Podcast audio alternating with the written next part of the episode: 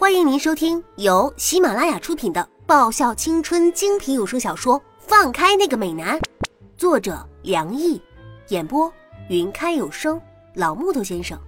欢迎订阅。第十二章，医务室里只有我和沈良毅两个人，这大概就是所谓的什么孤男寡女共处一室吧。太过静谧的气氛让我有些受不了，美色当前，他会忍不住扑倒他的呀。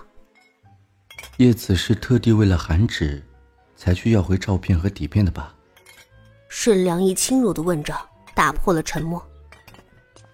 沈良义找到了消毒水，本来我想自己动手的，可是被他拒绝了，所以只好任由他用棉签蘸着，轻轻擦拭我的伤处。嗯，其实也不是特地为了韩芷才去的，我淡淡说道。嗯，老实说，如果不是因为我的话，也就不会有这种照片出现了。所以，既然祸是我闯出来的，我当然得负责呀。哎呀，伤口沾到消毒水，越发的生疼了。叶子一开始就有十足的把握拿回来吗？老实说。还真是没有十足的把握拿回来的，因为我根本就没有什么条件和他谈嘛。本来听到程飞的条件时还蛮开心的，不过一交手之后自己也没个底，我自己也不敢保证一定能赢了他，毕竟男人和女人还是有明显的差距的嘛，身高、体重还有体力。今天他能赢得了程飞，完全算是侥幸的。我估计，如果不是他晃了神儿，我想赢他的可能性也不是很高。叶子的功夫不错，但是如果程飞没有说要比试功夫，而是提了其他方面的要求的话，叶子还是会答应吗？沈良义接着问我：“会，我想我会的。如果那种要求不是刻意的强人所难的话，不管多难，我都会答应的。”只要能够拿回照片和底片，哎，学长不要多想，我只是觉得我有必要负责而已，所以，所以我才这么说的。这个要说清楚啊！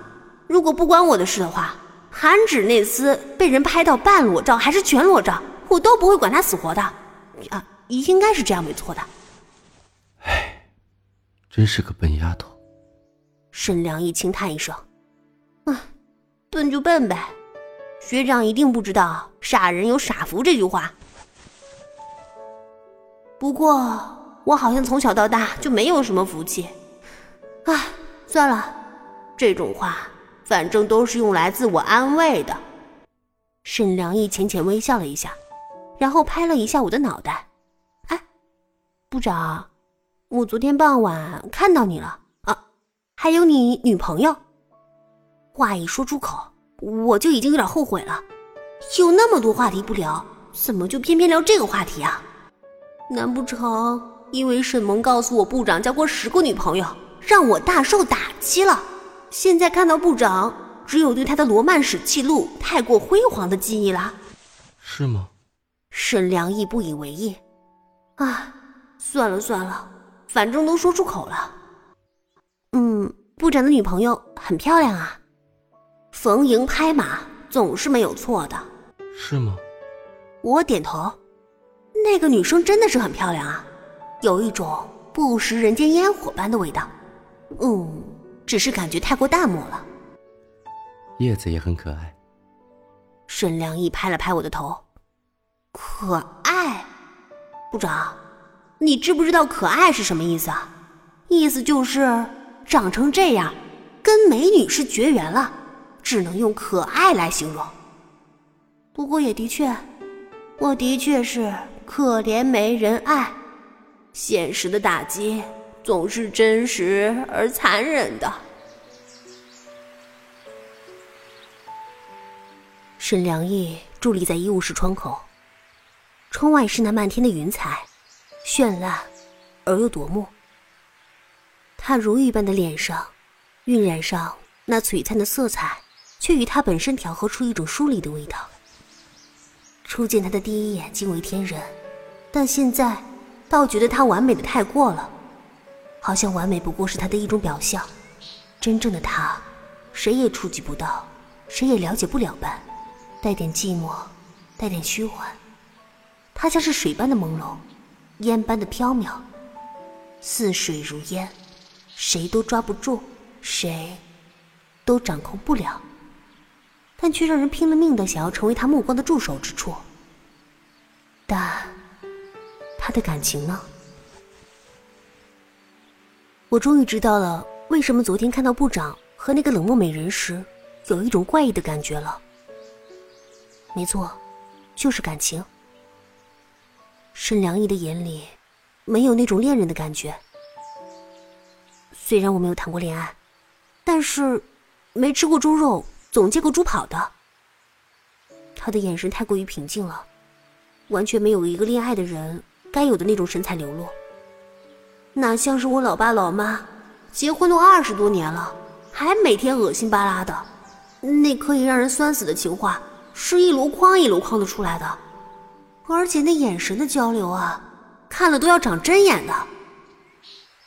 而沈良毅的眼神太过迷蒙了，好像是一个。没有戴眼镜的高度近视者，拼命想要看清楚什么似的，又好像是在找寻什么。叶子今天就先回去吧。沈良毅看了我一眼，我先去球场了。啊，谢谢学长。我看着沈良毅离开的身影，孤单，带点寂寥。多少人期盼的和美人部长独处的机会啊！多少人渴望的擦出爱情火花的情节呀！多少人呼唤的正大光明吃豆腐的机遇啊！结果就在我的发呆中错过了。别说是吃豆腐了，我居然连话题都没有找正确。要是让人知道会是这么挫的结束，清远估计也会有不少人气得吐血吧。我今天才知道。原来小说上的情节是用来欺骗没有谈过恋爱的人的，现实其实一点也不浪漫。啊，有句话怎么说来着？日子是平凡的，生活是平淡的，人生是无聊的。在我开学第一天进入网球部成为经理之后的日子，已经过去将近一个星期了。每天都是千篇一律的工作，日子无聊到。我都想仰天长啸了。有一点我挺奇怪的，网球部帅哥这么多，尤其是正选，每个人他们都有自己的专属后援队、亲卫队什么的。听说以往的网球部经理不是男生就是从缺，根据官方解释是怕出现惨绝人寰的惨案。不过在我荣登网球部经理这一职已经有数日有余了。可是丝毫没有出现什么围追堵截之类的，除了新闻社那个社长程飞总是纠缠不休。我我不就是侥幸赢过他一次吗？也不用那么记恨吧，大不了下次输的惨一点，满足他大男人的虚荣心好了。